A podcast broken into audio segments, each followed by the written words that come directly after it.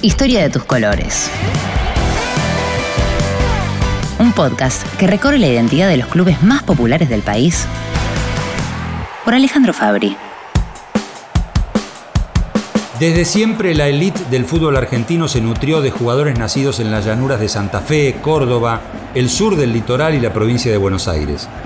Esa pampa gringa, como se la llamó desde la masiva inmigración que se inició a mediados del siglo XIX, fue y sigue siendo cuna de jugadores de fútbol que no solo brillan en los clubes más poderosos de la liga profesional, sino que se destacan en equipos de máximo nivel en Europa y en otras plazas fuertes del continente americano. El recorrido comenzará por la ciudad de Rosario y nos llevará por las provincias de Santa Fe y Córdoba con un paso por la capital de Entre Ríos. Y es en la cuna de la bandera donde un grupo de empleados del Ferrocarril Central Argentino de Rosario se reunió en un bar de la avenida Alberdi para darle forma a esas ganas de practicar el deporte que ya era furor en Gran Bretaña. Fue en la víspera de Nochebuena de 1889 cuando 70 trabajadores ferroviarios le dieron vida al Central Argentine Railway Athletic Club. En su origen se notaba fuertemente su raíz británica. Su primer presidente fue el inglés Colin Boulder Calder. Y tenían una idea muy clara, la de diferenciarse del Rosario Cricket Club. Lo de estos muchachos estaría enfocado solamente al fútbol. La administración del ferrocarril vio con buenos ojos la iniciativa y colaboró cediendo un terreno en el barrio de Los Talleres, ubicado entre los portones 3 y 4, cerca del pasaje de las cadenas, después llamado Escalada. El problema que tienen todos los pioneros es, ¿y ahora contra quién jugamos? Mr. Mulhall, uno de los fundadores, salió a buscar un rival por la zona portuaria. Pero el antiguo muelle Comas vio a un buque inglés y supo que allí encontraría 11 posibles jugadores para proponerles un desafío. Ellos aceptaron y le pusieron fecha para mayo de 1890 cuando sabían que andarían de nuevo cargando materia prima en la margen derecha del río Paraná. Mientras esperaban el supuesto debut oficial, jugaban partidos entre ellos, todos empleados del ferrocarril, ya que no se admitían socios ajenos a la empresa. Por entonces los colores elegidos eran el rojo y el blanco a mitades, con mangas bicolores, inspirados en la bandera inglesa o en alguna señal ferroviaria según versiones distintas. Sin embargo, el socio fundador Thomas Hopper y el ex delantero Daniel Green señalaron que la camiseta era roja y blanca a rayas verticales, no a mitades, pero no existen fotos de aquellos años iniciales.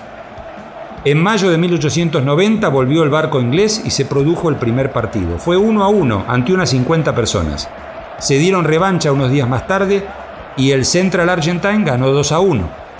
Cuatro años después tuvieron que ampliar las instalaciones y mudaron su cancha a la intersección de la línea del ferrocarril de Buenos Aires a Rosario, en un predio cedido por el inglés Oldenford.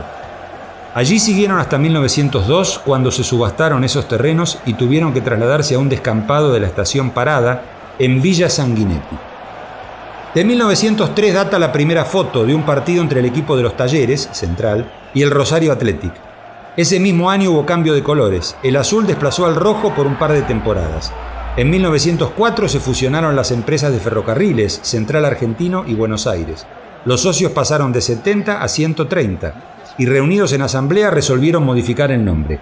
Desde entonces pasarían a llamarse Club Atlético Rosario Central y aceptarían entre sus filas a socios que no fueran ferroviarios. Era el comienzo de la expansión. En 1906 o 1907, no hay certezas, pasaron a usar camiseta azul con cuello amarillo y pantalón negro. Esa ropa duró hasta 1915, cuando quedó definitiva la camiseta rayas azules y amarillas que ya habían empezado a usar esporádicamente desde 1907.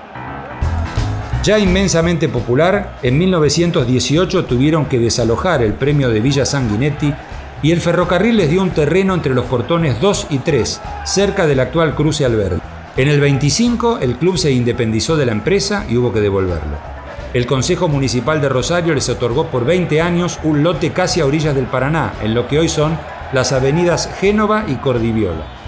Allí en 1929 inauguraron la cancha y cuando en 1947 se venció el plazo de dos décadas, ganaron el remate y lo compraron para no irse más. Comenzó la ampliación de la cancha que se modernizaría para el Mundial 78 y sería desde ese momento el gigante de Arroyito. Central es el club que lleva más años practicando fútbol consecutivamente en la Argentina y fue el creador de la Liga Rosarina de Fútbol en 1905. El 21 de junio de ese año se enfrentó por primera vez con el que sería su archirrival, Newell's Old Boys, también con origen inglés. En 1884 había llegado desde el condado de Kent un profesor llamado Isaac Newell. Fundó su propia escuela, el Colegio Anglo-Argentino de Rosario. Como todos los inmigrantes británicos, había traído consigo la semillita del fútbol. Su hijo Claudio fue uno de los impulsores de la idea de crear un club, y así lo hicieron el 3 de noviembre de 1903 en el mismo patio del colegio. Aquí empieza otra historia, la de canallas y leprosos, dos apodos que según la mitología rosarina nacieron juntos y cuyo origen tiene diversas versiones como toda leyenda. Parece que para ir a jugar a los baldíos que circundaban la actual estación Rosario Central, los muchachos ferroviarios debían pasar por el colegio Newell en Entre Ríos al 100, rodeado de altos muros que resguardaban los patios de las miradas de la calle, que a algunos se le ocurrió asociarlo con un leprosario, que una tarde se treparon, la cargada juvenil afloró en gritarle leprosos a los alumnos que jugaban a la pelota, y que la respuesta de los estudiantes fue gritarles canallas. Nunca se va a saber exactamente cómo fue. De un colegio inglés surgió lógicamente un nombre inglés, Newell's Old Boys, que significa los viejos muchachos de Newell, como una muestra de gratitud hacia el maestro. Los muchachos del colegio anglo-argentino usaban una camiseta azul y blanca rayas con una banderita británica en el corazón, pero ellos eligieron el rojo y el negro, en mitades iguales. Rojo por la bandera inglesa, la patria de Don Newell, y negra por la alemana, en honor a Margaret Jokinsen, esposa de Don Isaac Newell. Nunca más la cambiaron. La primera cancha la tuvieron en un predio que le cedió Tiro Federal en el barrio de los Talleres. Allí debutaron en la flamante Liga Rosarina ganándole 4 a 1 al club argentino. En ese mismo torneo jugó por primera vez contra Rosario Central, al que venció 1 a 0. En 1907 Newell se mudó al barrio Nicasio Villa, hoy Belgrano, hasta que el 23 de julio de 1911 inauguró su nueva cancha enclavada en el Parque de la Independencia, su lugar definitivo. En 1929, cuando ya la casaca rojinegra era respetada y conocida por los futboleros mucho más allá de los límites de Rosario, estrenó su tribuna oficial con una victoria 3 a 0 sobre Boca. En 1939, junto a su rival de toda la vida, se incorporó a los torneos de AFA para instalar su nombre entre los habituales equipos del fútbol grande. Cuando decimos fútbol grande, quede claro, nos referimos al torneo porteño bonaerense. Central y Newells fueron invitados por la AFA a jugar en la primera división de nuestra ciudad. Las historias y logros de Central y Newells podrían llevarnos horas. De su fila surgieron decenas de nombres que le dieron gloria al fútbol argentino. Pero antes de seguir viaje vale pasar por el barrio La Tablada, donde luce el estadio de madera Gavino Sosa, la casa de Central Córdoba, el cuadro fundado en 1906 como The Córdoba and Rosario Railway Athletic Club. Sus colores son el azul y el rojo y lo llaman charrúas, un apodo que podría asociarse con algún componente uruguayo en sus inicios, pero no. El sobrenombre viene de una deformación del apellido de Claro Arturo Charra, representante del club en la Liga Rosarina. En una nota satírica para nombrarlo sin decir su nombre le agregaron una letra y así quedó para siempre el charrúa como identificación para el equipo, sus jugadores y sus hinchas. La travesía por Santa Fe va hacia la capital provincial, donde un grupo de adolescentes que jugaba la pelota en un campito cerca del puerto decidió crear un equipo. Corría 1905 y los chicos además eran compañeros del colegio. Fueron hasta la casa de los hermanos Rebecki para buscarlos pero la madre les dijo que Juan no podía salir porque estaba estudiando historia. Pedro Rebecki, primo de Juan, se acordó que el profesor les había mandado como tarea saberse los viajes de Cristóbal Colón, y algunos que ya habían leído las travesías del navegante genovés propusieron que Colón sería un buen nombre para el equipo que estaban planeando. Lo aceptaron enseguida y quedó. Se pierden en la historia los primeros colores que eligieron, pero sí queda claro que la divisa roja y negra la adoptaron recién en 1912, cuando entraron en la liga. Para hacerlo, Colón se constituyó legalmente el 12 de octubre del 12, siete años después de su creación. Algunas versiones señalan que esa afiliación no se pudo comprobar, que Ada Montenegro, uno de los fundadores, contó décadas después. Teníamos presentes los colores de Newells y encargamos las camisetas a una casa de Rosario. Cuando tuvieron que dejar aquel campito, se trasladaron a la zona opuesta de Santa Fe, cerca de lo que hoy es la avenida Gobernador Freire. Debieron jugar luego en la cancha de gimnasia y grima y finalmente en 1939, gracias a un subsidio provincial, pudieron comprar el terreno de la zona sur. Allí, en esa área inundable que hubo que rellenar, levantarían el estadio hoy conocido como el Cementerio de los Elefantes. porque allí cayeron varios equipos fuertes del fútbol argentino y mundial. El Paraná, las inundaciones, el origen del apodo Sabalero, que cuando el río crecía era pescado por los canoeros incluso dentro del predio de Colón, y hasta en la propia cancha cubierta por el agua como ocurrió no hace tanto tiempo. Todo gran equipo tiene un gran rival, en este caso con un origen diametralmente opuesto. En los primeros años del siglo XX existió el Santa Fe Fútbol Club, que dejó de jugar en 1906. 14 de sus integrantes decidieron crear otro, al que bautizaron Club United, era el 15 de abril de 1907, en pleno centro, a metros de donde hoy pasa la peatonal. Por la admiración que causaba el glorioso alumni, eligieron la misma camiseta rojiblanca rayas, pero como no conseguían quien se las confeccionara, al principio jugaron de blanco, con cuello y puños negros. Aquella procedencia de familias de origen social acomodado les varió el mote de tatengues, como se decía en la jerga de entonces a la gente perteneciente a las clases altas. La primera cancha estuvo en la manzana delimitada por las calles Urquiza, Junín, Suipache y Francia, hasta que en 1912, ya con el nombre castellanizado como Unión, se mudaron al predio donde ahora funciona la Universidad Nacional del Litoral.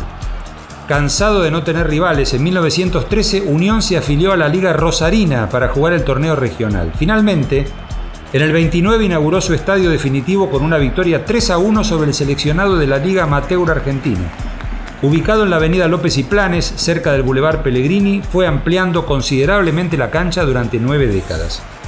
Unión se sumó a los torneos de AFA en la primera B en 1940. Colón lo siguió ocho años después y cada vez alimenta más la pasión del clásico santafesino. Cruzando el túnel subfluvial se llega a Paraná, que desde 2016 tiene una plaza en primera división, la de Patronato, su origen se remonta a 1914, cuando el sacerdote Bartolomé Grela consideró que fundar un equipo de fútbol sería una manera de acercar a los niños del barrio a la catequesis. Así nació el Club Atlético Patronato de la Juventud Católica, que desde sus inicios vistió camiseta rayas roja y negra. Parece que el italiano Grela tenía simpatías con el Milan. El recorrido hace su escala final en Córdoba, donde surgieron por orden de aparición Belgrano, Talleres e Instituto. En 1903 se creó el Club Atlético General Belgrano con los colores celeste y blanco para honrar al creador de la bandera nacional. En el 5 le dieron forma definitiva al labrar el acta correspondiente en el corazón del barrio Alberdi, cerca del centro cordobés. La camiseta celeste llevaba una B blanca en su bolsillo y en el 6 tuvieron que defender su identidad contra otro Belgrano que había surgido en el barrio Nueva Córdoba. Lo resolvieron ganando un partido por 2 a 1 y quedándose con el nombre. En los años sucesivos los fundadores iniciaron una colecta descomunal que llegó a recaudar 8 mil pesos y pudieron comprar el terreno donde hoy se ubica la cancha. Mientras terminaban la construcción jugaron en el Colegio Santo Tomás, en el Parque Sarmiento y en la cancha de la Liga Cordobesa. Finalmente lo inauguraron en 1929 con un tremendo 6 a 1 sobre Estudiantes de La Plata. Según Carlos Yuri Nam, autor de Un siglo de pasión, Belgrano tuvo la primera barra organizada del país. Íbamos a todo el país. Recién tiempo después otros clubes empezaron a imitarnos. Identificados hoy como piratas, desde que hinchas de Racing de Nueva Italia lo llamaron así tras un incidente en la cancha de Alberdi, lejos de ofenderse, adoptaron la acusación piratas como apodo para siempre. En 1968 fue el primer equipo de Córdoba en acceder a los torneos nacionales de AFA y en 1991 alcanzaron la primera división.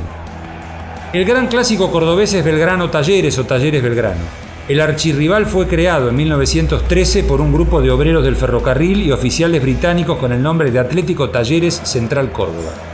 Su primer terreno quedaba en pleno barrio inglés, hoy barrio Pueyrredón. Thomas Lawson, inglés también, fue el primer presidente y consiguió la afiliación a la Liga Cordobesa en 1914.